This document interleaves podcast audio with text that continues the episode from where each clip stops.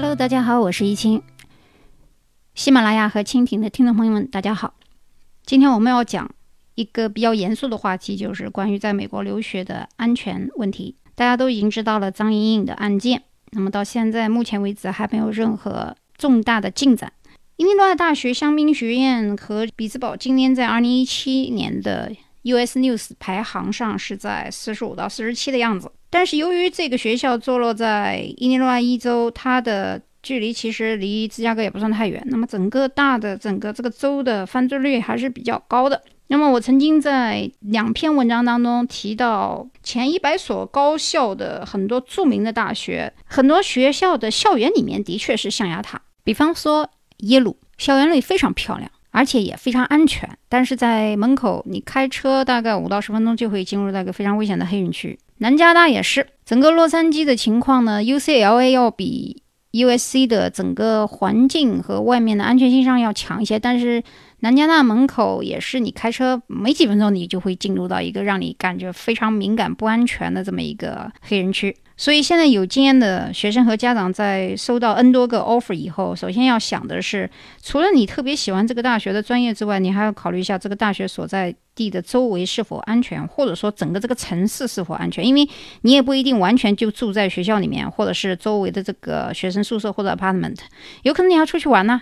那整个这个城市都很危险的话，即使你不出事在校园里或者是校园周围的住宿区，有可能你在周边地区游玩的时候也有可能出现危险。由于香槟分校访问学生张莹莹一直到现在都没有任何的消息和进展，所以昨天我写了一篇文章，叫《杀手背后》。关于这个案件的警示，有人就会问我说：“哎呀，是不是已经杀死了？”我没有说他被杀死，因为现在这么多天过去以后，结局应该是凶多吉少。希望他没有被遇害吧。我写出来以后，主要是我看了一下他们官网的视频，分析了一下前后的一些关系，以及我给大家呈现了一些不同的角度去理解这个事情之所以会发生，有很多因素和诱发原因。所以呢，文章昨天发出来以后，已经超过将近呃二十多万的。流量虽然我们微信一般就是十万加以后它就不显示这个数据了。昨天我在后台稍微看了一下，我也很抱歉说有很多非常好的留言，但是由于微信啊它的精选留言只能是前一百个，所以当一百个名额用完以后，就后面的留言就不能再被选中了。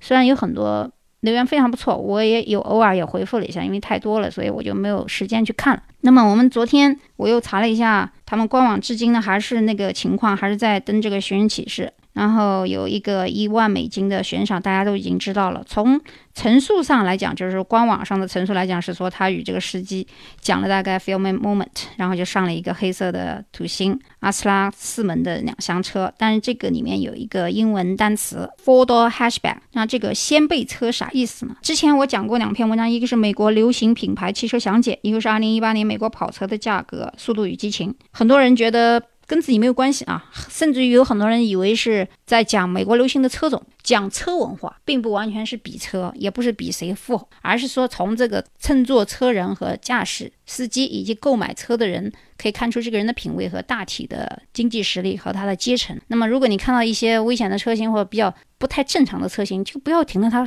旁边嘛，就会减少一些危险性。所以很多人没有 feel 到这个意思啊，一直在跟我纠结呀，是不是这个车买的不好就能证明他没钱，或者说这个车呃非常贵，难道他就是富豪？为什么我们那些？教授都开的一些垃圾车呢？哈，你们这个很多人对外面的文化不是很了解啊，尤其是在大学校园里面，这不是比经济实力的地方，是比学术的地方。即使他有钱，他也会低调。如果一个老板开了一个车，本身只是一个普通的本田或者是丰田的话，一个雇员开一个 Jaguar 去，你是想被老板炒掉还是想干嘛？所以正常的一般美国家庭，即使他有钱，他有三四辆车，他也会开一个非常普通的车去上班。是绝对不会炫炫富啊，所以这是很多人不理解的一些美国文化背后的知识。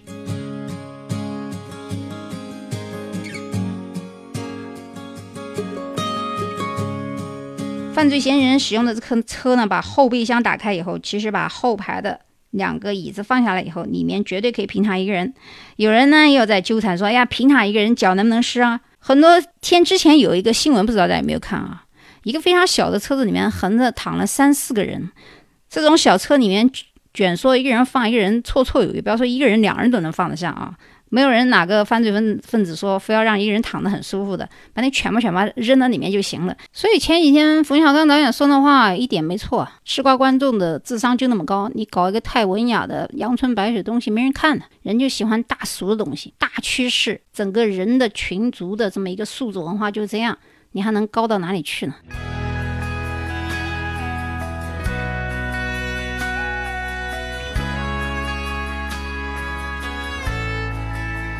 美国是一个车轮上的国家，如果你对美国的车文化一窍不通呢，一定对你的生活有负面作用。所以了解。简单的美国人喜欢买什么样的车，什么样的阶层开什么样的车，绝对对你有很大的帮助。所以，如果张莹莹懂得 Sedan Astra 的车，如果他知道这是边缘人一般不会轻易买这种车型，不管是熟人还是陌生人，甚至包括 Uber 这种车，一定是比较心理上不太正常的人，就是不属于大群族流的一些性格的人去购买的车，他就不会去上去嘛。这个是个老款车，当时嫌犯罪嫌疑人的老款车，大概也就五千美金左右吧。所以呢，一般。之前那个文章我讲过，如果是普通老百姓的话，他也会比啊，穷人也会跟穷人比这个车型的。那一般在穷的阶层当中，能够开到丰田、本田，那还算正常，因为美国车很便宜啊，就很多人这个脑子老是要把这个价格跟中国去比较，中国的汽车搞了一堆进口税。当然要比美国贵很多了。在美国买个丰田、本田，如果不是一次性付款的话，月付的话，有的这个当 payment 的是零啊，就一分钱不付就开走了。所以就很多人对这个美国的文化是一窍不通。然后在这个个高速公路上，你会发现有一个车，也长得有点像那个棺材盖子的样那个车，经常抛锚。这个车呢就叫 PD Cruiser。那 PD Cruiser 这个车不仅长得难看，而且选车的一般都比较变态，也也属于穷的一般的人，一般人不会买这种车啊，就是不算太富有的人，或者说刚进。大学的美国本土的学生开个正常一点的福特雪佛兰也不贵。如果你在高速上看见他乱窜，又抛锚，然后有擦，又是喝醉酒。乱乱窜的，就是有个数，就是你看那样的车呢，要么你超过它，要么你躲一躲它，因为这些开这些车的人不不太不太正常啊。从性格学的角度去分析呢，大众都喜欢的品牌肯定是对产品有一个共识性。既然是共识，那么从社会学的角度来讲，它就叫共荣与交叉影响。大部分人喜欢的车，大部分人都喜欢的人，甚至于漂亮的美女或者是帅哥，它一定是有一定共性的。而边缘地带很少有人喜欢购买的车型，除了这购买者的经济原因之外。跟性格喜好上一定都属于一些异类，所以从社会的阅历啊、情商角度来讲啊，每一个人应该对这些社会现象有一个非常。迅速的本能反应，而非思考。如果你看见一个人，看见你开一个车，或者这个人长相很凶神恶煞的呀，去接近他啊，这就说你平时根本就不关心生活中的一些细节啊。这些知识也是不需要任何人去教你的，只要用自己的眼睛去观察，久而久之，自然就能总结出很多社会经验。那么，除了刚才我讲从车辆上可以判断出陌生人的一些经济情况，还有一些社会的经验，怎么样去藐视一些陌生人的安全性呢？第一是面相。第二是语言和行为，最后呢，我再给大家讲一下，甚至于包括与人交往的一些注意事项。我们先讲第一大点，就是种族与面相以及他们的牙齿。相由心生，古今中外可以通吃。不管是坏人还是变态的，惯犯应该一眼能看出来，或者说你有感知能力。即使你不能确定，至少你提防一下吧。从人种的角度而讲，白人这些犯罪分子的智商基本上还算比较高，也当然也有些变态比较变态，就是那种无厘头的。但是希望你提防一下，不是所有的白人都很和善。虽然说有很多在好区的和蔼可亲的老人或者是中年人也是相当不错的，但是。我们要提高警惕，不要轻易上当啊！也不要认为一些戴眼镜的看上去就不是杀手，往往这些人都是一些冷血动物，都是一些肢解犯罪分子。所以他们的脸型和特征呢，我附了一张图在我的微信公众号上，Mona Word，或者你直接搜周一清就可以了。然后注意看那个图上，我一共放出来十张照片，哪些是什么？冷酷杀手型的、理智型的，还是激性型的，还是无厘头型的？因为有一些理智型的，说句老实话，如果遇到智商还比较正常，只是说他在想怎么来处理这个尸体，或者说杀你的时候，还有一点这个机会。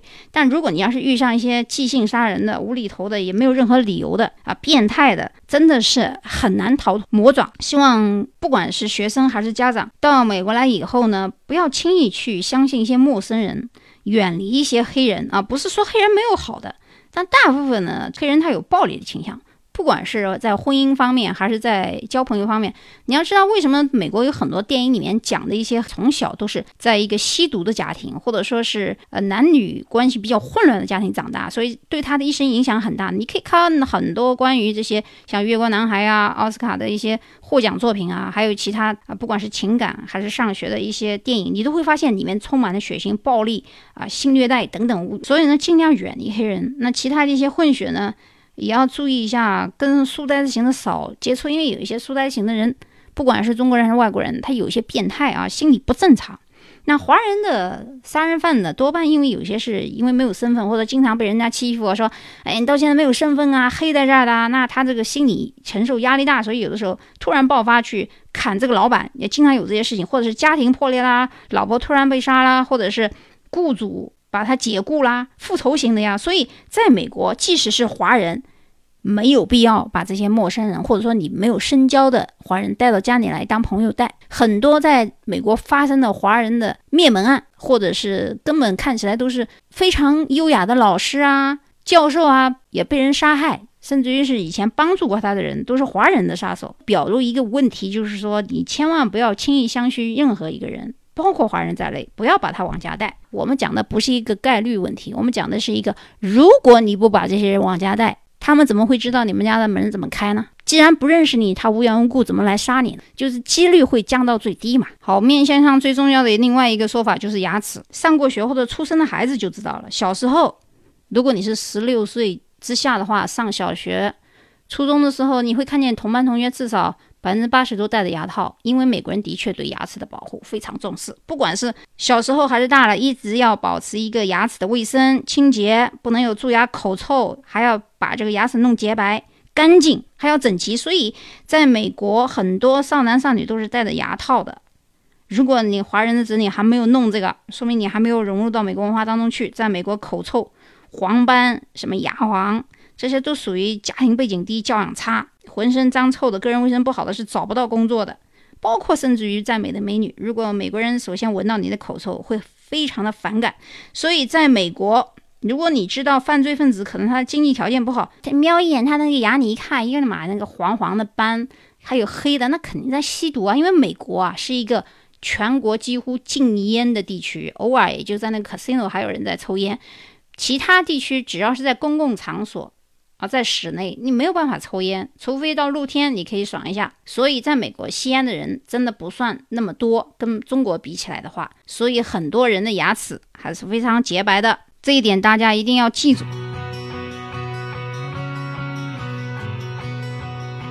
言谈举止嘛，不管是在美国、中国也适用啊。你跟一个人交流，三言两语，随便随便说一下，就大概知道对方的学历啊、文化层次啊。那关于这个事件，就是张颖颖这个事件呢，我特地看了一下他们的那个官网发的这个视频。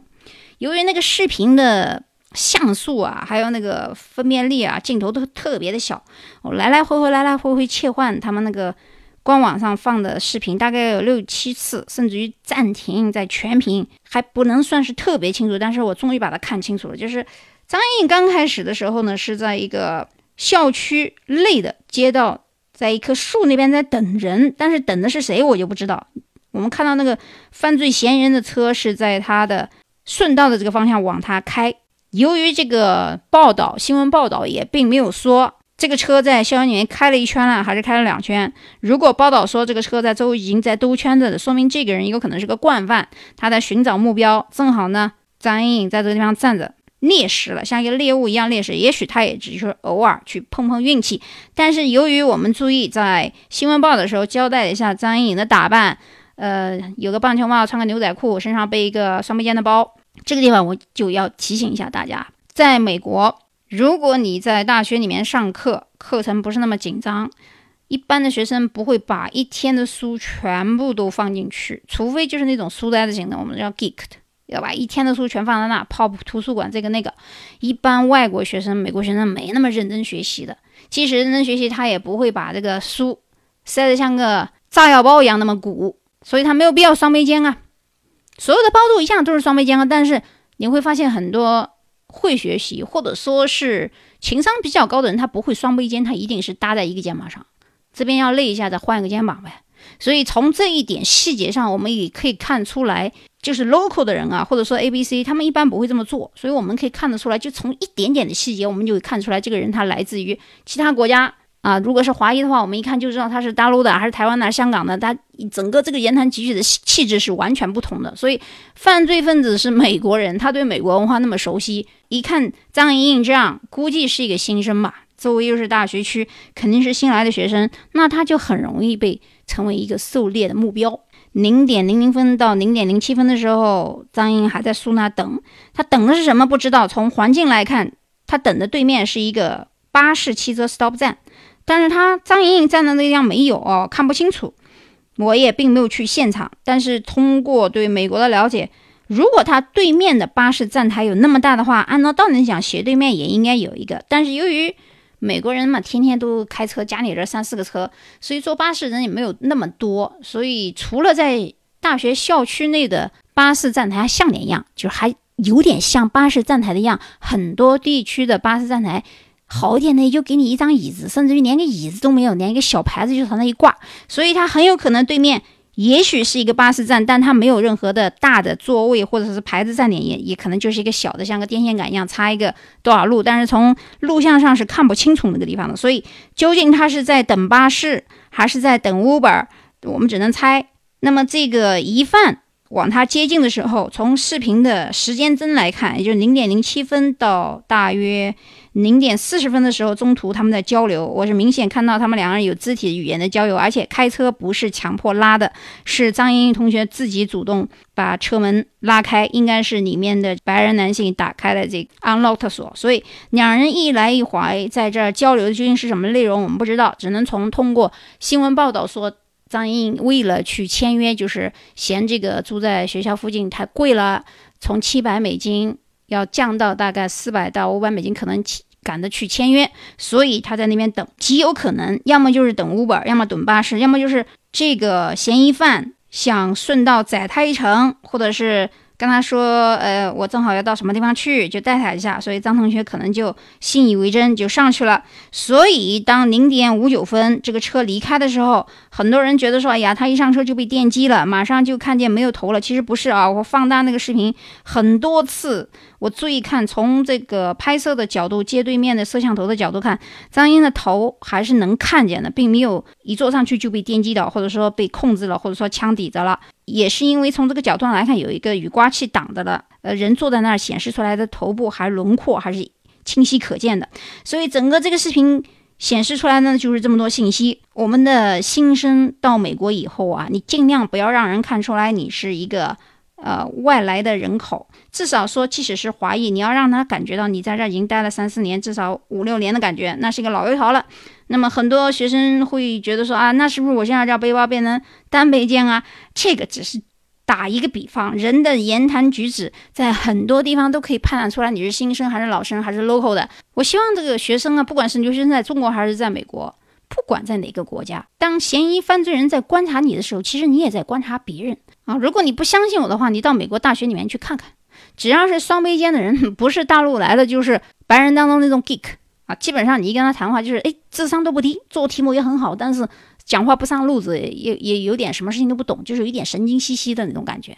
那大陆的学生，因为有些学生的确是为了要拿一个高的 GPA，整天要泡图书馆的，就是很书呆子型的，就是很多东西对于美的感受啊，怎么穿衣服他也不在意的。所以你能看出来，这些人本身平时对生活当中很多事情是不在意的。既然你不在意，自然犯罪分子就知道你好骗啊。这个地方倒没有说评论这个人他好不好，对不对？嗯，这里面没有好跟对或错，我们只是说不同的现象可以折射出一个人的性格、他的特点啊、他的阅历。第三点呢，现在我就要提醒大家，有一些事情在美国尽量不要去做啊。Uber 这个车呢，说句老实话，我认为是不太安全的，至少我从来没有坐过。巴士，我只是在我以前上学的时候校区里面坐过。我没有坐过特别远的城际的巴士，因为学生嘛，因为有的时候可能没有车也方便，或者说校园太大了。因为很多校园里面，像一些大优的话，从这个课堂跑到另外一个区，再到另外一个 college 的话，可能会觉得，哎呀，这个在跑都跑了十五分钟都来不及，所以要跳上校区巴士吧。那校区巴士有的时候呢，除了学校的巴士之外，还有一些城际的巴士。那城际的巴士里面，那人就比较杂啦，什么乌七八糟的吸毒的、流浪汉啊、漂流客啊、妓女啊、老兵啊，什么人都有。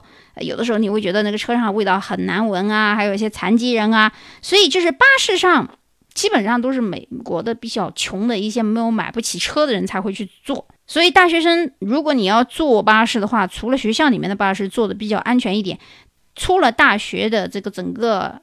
校区建筑群尽量不要坐巴士，的士的话也还 OK。我只能说的士嘛，跟 Uber 的区别就在于整个这个出租车行业里面，至少知道他是干这个的士这一块的。那 Uber 的话，你你知道他是干啥？你也不知道这个 Uber 里面他这个人是经常做 Uber 的，还是临时起意的啊？跟国内滴滴一样嘛。当然，我我倒觉得国内滴滴还是挺安全的。基本上你车子过来以后，看看这个车型啊，什么。电话号码呀，都能距离你十字路口多久啊，都看得很清楚。建议大家尽量少坐 Uber，包括 taxi，巴士，最好最好自己开车。实在不行的话。我觉得巴士都比这些 要稍微安全一点，因为你如果你出去啊是两个同学在一块，尤其是女孩子啊，你的这个安全系数就会大很多。因为两三个人在一块，这个绑匪也不可能把两三个女孩子一起绑掉吧？那至少绑一个，另外一个跑掉吧。所以女孩子尽量出门的时候，不管是购物还干嘛，集体出去会比较好。那像有一些区的话，同性恋比较多的话，男生都要两个一块出去啊。所以说，在美国出去购物啊玩啊，最好结伴而行。那么下面我们就具体的讲一些那些尽量你不能去做的事情啊，就是避免把自己设置到一个危险的区域当中去。第一条呢，就是如果你已经住在校园里面了，虽然花的钱稍微有点贵，但是是相对安全的。不要为了省钱把自己搬到郊区去，或者是搬到也不叫郊区吧，就搬到比较远一点的地方，然后便宜的地方。你要知道，便宜的地方。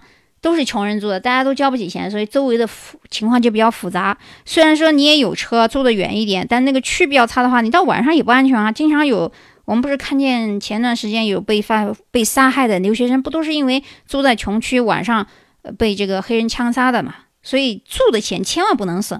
第二点就是你不能上陌生人的车啊。有人用什么陌陌约会，OK，你约就约吧，但是你一定要约到一个公共的场合，就是你不要。跟这个陌生人说到什么地方去接你，这是非常危险的信号。你可以把一个陌生人约到一个公共的咖啡店啊，比如说 Starbucks 啊，或者是什么 shopping mall 里面。OK，你看到这个人的危险，有这么多人在旁边，他也不敢对你怎么样啊。所以你对一个陌生人认定以后，觉得他安全，你才跟他说话嘛。你不要说还第一次没有见面就叫他到什么地方来接你，那就是非常危险的。对于女孩子来讲，第三个就是很多人说呀，我走在路上，在某一个旅游区或者是在某一个街区，看见有很多乞丐，还有黑人纠缠你，跟你要钱咋办？或者说挑衅你，我奉劝大家不要回头，不要搭理，也不要说话。有的人非要跟他搭理说话，你一搭理一说话就很糟糕。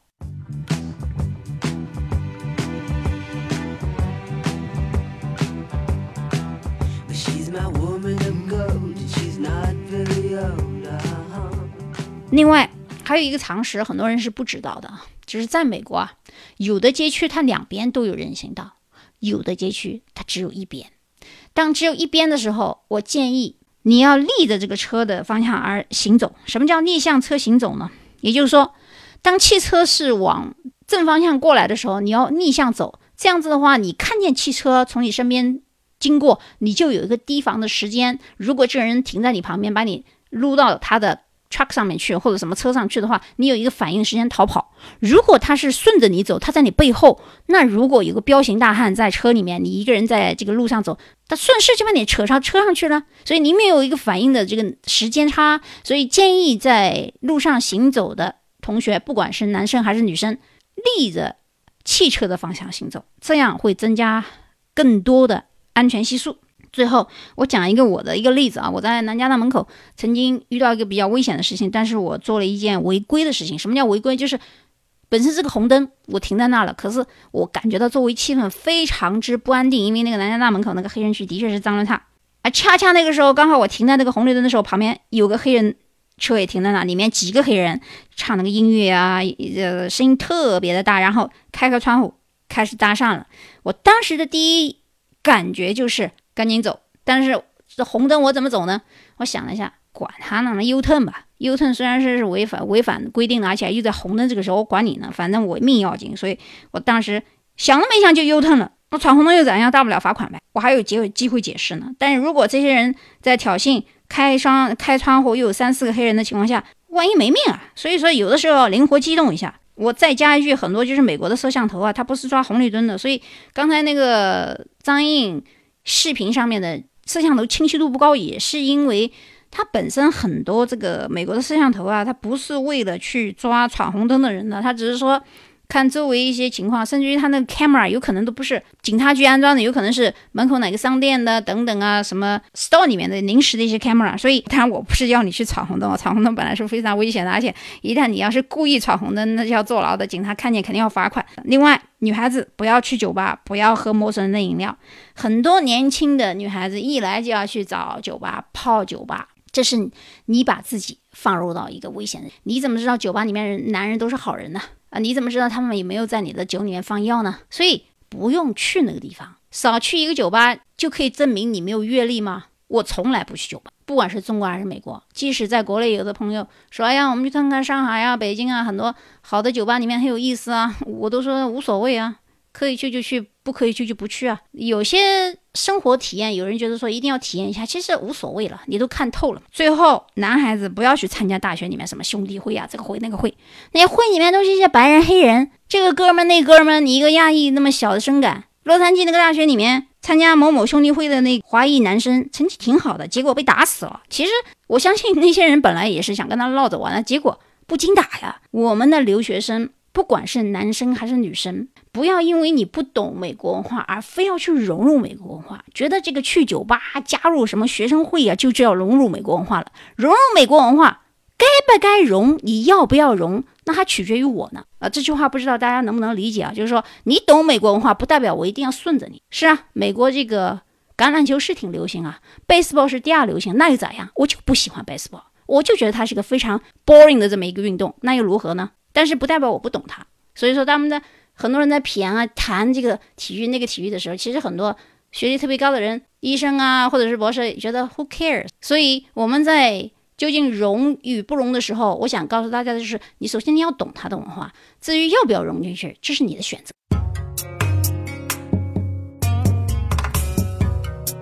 好，那么最后很多家长就担心了，说哎呀，美国是不是很不安全啊？我这娘要去这个学校那个学校，究竟能不能去啊？很多人都担心这个问题。其实美国跟中国一样，美国每天每个州很多，你们去那个沃尔玛墙上看看，多少失踪案件，大大小小的孩子的照片贴在那个地方。中国难道没有吗？中国到处都是啊，拐卖妇女儿童的，卖到越南的，卖到泰国的那种不倒翁的事情也不是没有。中国、美国，全世界都一样，到处都有好人，一定也有坏人。正因为到处都是一些失踪人口，所以美国警察侦探没有那么大力度去寻找一个普通的事件。如果不是因为中国人去白宫请愿的话，相信这个案件根本就不可能被高度广重视。有人猜测说，当时搭讪他的有可能是便衣警察，怎么可能呢？美国的警察开的都是那种非常标准的福特的这个黑车，上面有白字的 SUV。如果是便衣的话，我们说那个 police 有那个 volunteers，他一定会开一个灰色的警车，而且上面一定有警徽啊，怎么可能有便衣还 FBI？你以为 FBI 会来管一些老百姓没事儿做的事？不到一定大的程度案件，他还是 FBI 来管你干嘛呀？而且美国很多乡村和城市，真的像电影里面一样，大门是不锁的。内门也不锁，什么叫内门？就是房间里面那个小 living room 啊，或者是 bedroom 是不锁的。原因是有的家庭里面有小孩，小孩子如果把自己反锁在里面打不开怎么办？比较危险。所以很多美国的大的 house 里面的内房有很多是不关门的，虽然它有锁了，但是那个就是能够把门扣上而已，不是说有个保险锁的意思。美国的好区乡村人很善良，美国所有的城市和住宅都没有防盗窗和防盗门。中国所有的城市，哪怕这个楼层有十十几层楼，十几层楼上照样丢东西啊，所以每个人都安这个防盗窗、防盗门啊。美国没有的，没有没有哪个地方有防盗窗、防盗门的。如果你看到美国有一个地区有防盗窗和防盗门，这是一个非常危险的标志，你停都不要停，更不要想去买什么便宜货。赶紧走人，这就代表着这些高发危险地区啊！所以很多人说美国这个不好那个不好，很可怕。那为什么那么多有钱人都来了呢？还有人赖着不走呢？美国的邮包在门口一扔，家里即使没人也不会丢啊。所以美国肯定不是媒体上讲那么糟糕，我们也不可能把一个突发型的偶然事件把它扩大到全民草木皆兵。我希望所有的家长和留学生带着自我的思考，冷静的选择学校，合理的注意周围环境的安全性。好，我们下期再见。我要你在我身旁，我要你为我梳妆。这夜的风儿吹，吹得心痒痒。我的情郎，我在他乡望着月亮。都怪这月色撩人的疯狂，都怪这吉他弹得太凄凉。哦，我要唱着歌，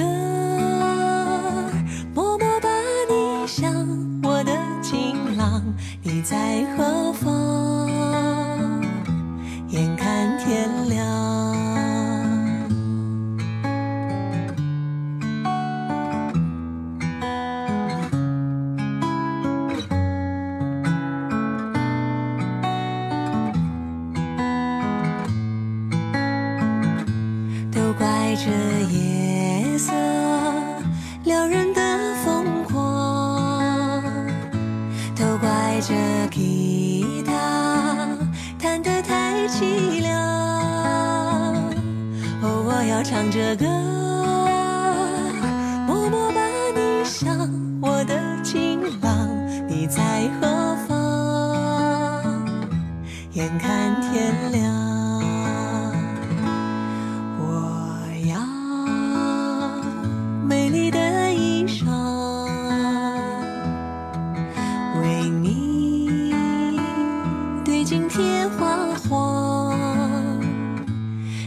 色太紧张，